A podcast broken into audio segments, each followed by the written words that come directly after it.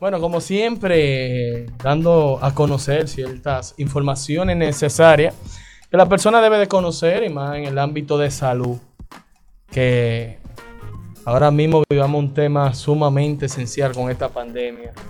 Un tema de mucha controversia, mucho que decir, muchas opiniones, otro con cierto concepto un poco ambiguo y personas que todavía no terminan de aterrizar.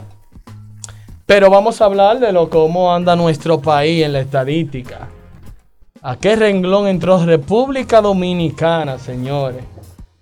¿Sabían ustedes que República Dominicana acaba de entrar a los 15 países de Latinoamérica con el personal de salud un por ciento de personas, médicos, especialistas, desempleados.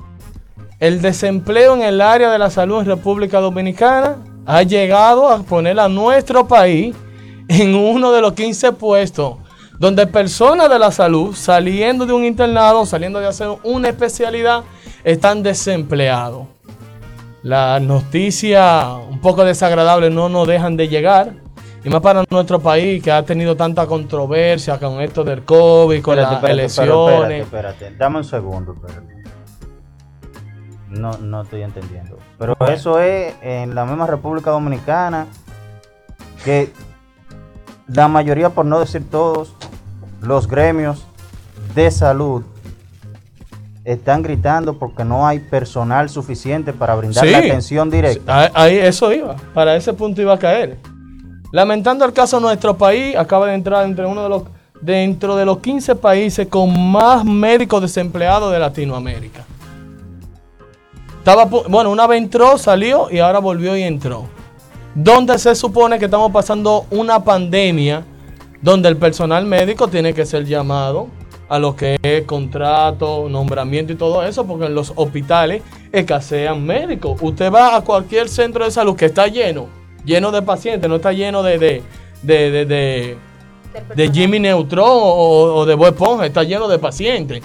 Pero usted va y usted encuentra uno o dos gatos en la emergencia. Usted ve muchas personas, pero no ve médico, no ve la bata blanca. ¿Y cómo es que nuestros hospitales, teniendo esta necesidad, en estos momentos tan caóticos, tan desesperantes, nuestro país acaba de entrar entre los 15 países donde tienen más desempleo en el área de la salud?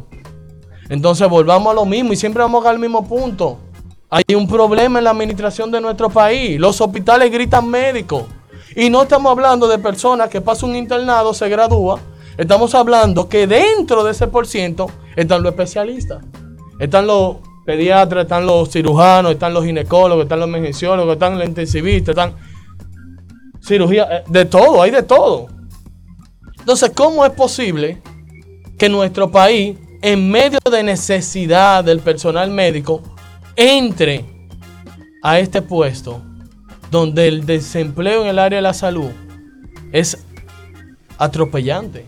Es, es una ofensa creo que las cosas se están haciendo de la manera que no es aceptable y que debemos de virar la página. Hay que darle otro enfoque. Creo que es necesario ya eh, la chercha, que el bully, que fulano, que voy a, voy a subir un video para ver la video de reacción, señores.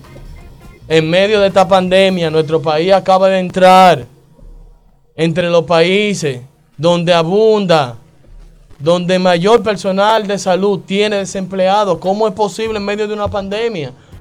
Donde debería de estar la plaza médica, toda la plaza, estar disponible para esa persona, porque eso es lo que se necesita. Y ni hablemos del sueldo de esos que están, que están haciendo el trabajo de muchas personas que deberían de estar ahí. Porque a veces los médicos, las enfermeras y el personal de la salud hacen el trabajo hasta de tres médicos uno solo, de tres enfermeras una sola.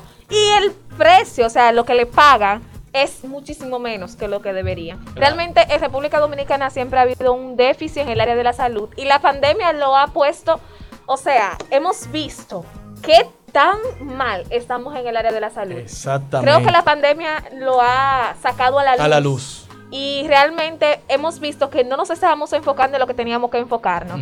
Que lo que, lo que antes se enfocaban que en la política, que en el show, que en la farándula, y ahora ¿dónde está esa gente? No estoy diciendo que esto esté mal ni que esas profesiones, no estoy denigrando ninguna eh, profesión. Lo que estoy diciendo es que dónde están ahora esas personas que están eh, que en este proceso de crisis. Realmente lo que están ahí es el personal de la salud, que es el personal mal más pagado en el país. Y aún después de tu estudiar y de pasar todo lo que pasas, tienes un mal sueldo y si es que tienes trabajo, porque como tú bien decías, la mayoría está desempleado. Entonces, ¿qué nos deja esto? Que cuando nosotros nos preparemos queramos emigrar. Sí. Si es que se puede. E, eso, eso es lamentable, pero uno lo considera, uno considera, aunque se quiera quedar en este país, pero no nos dan condiciones. Yo como, eh, como estudiante de medicina, médico interna ya, yo lo estoy considerando, pero ¿por qué? pues yo me quiero quedar aquí yo tengo mi familia aquí, pero yo tengo que considerar porque es que aquí no me dan opciones. Entonces, eso es algo que no, no lo digo por mí solamente, sino por todas las personas que están en mi condición y las que vienen ahí, porque cada día estudian más personas medicina, enfermería y todo lo que tenga que ver con el área de la salud. Entonces, ¿cuál es la plataforma que le estamos brindando a ellos? ¿Qué es lo que ellos van a esperar cuando lleguen? Porque uno inicia con mucho sueño y con mucho anhelo, pero cuando uno se choca con la realidad... Mira, no es fácil. Yo he visto muchos médicos que ahora mismo se han no mira y han tenido hasta que cambiarse de carrera y comenzar una carrera de o o trabajar otra cosa, porque lamentablemente no hay vida en esta área, en este sector. Y eso es y eso es desde el punto de vista de los médicos, ¿verdad? Que, que como bien señaló Kaylin, abarca una gran cantidad del personal. Pero ¿y qué, tú le dejas a los grupos más pequeños? Por ejemplo, el personal de enfermería.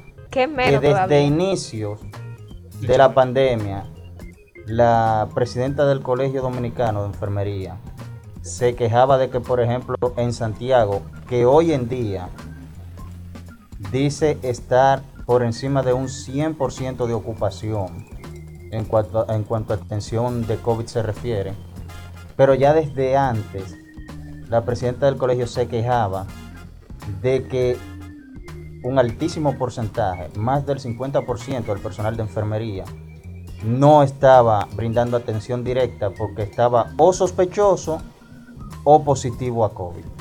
Porque son las que más exponen. Y esto es desde inicios de la pandemia. ¿Qué será a esta altura y con ese con esa alta demanda en Santiago? Pero